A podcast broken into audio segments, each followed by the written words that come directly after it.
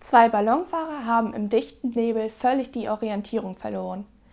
Plötzlich reißt der Nebel auf und sie sehen unter sich auf einer Hochfläche einen einsamen Spaziergänger. Einer der Männer im Fesselballon formt die Hände zu einem Trichter und ruft nach unten Wo sind wir hier? Der Spaziergänger wirft einen kurzen Blick nach oben und antwortet dann wie aus der Pistole geschossen In einem Fesselballon, 30 Meter über der Erde. Dann schließt sich der dichte Nebel wieder. Da meint der eine Ballonfahrer zum anderen, der Mann muss Jurist gewesen sein. Seine Antwort war völlig korrekt, aber trotzdem zu nichts zu gebrauchen.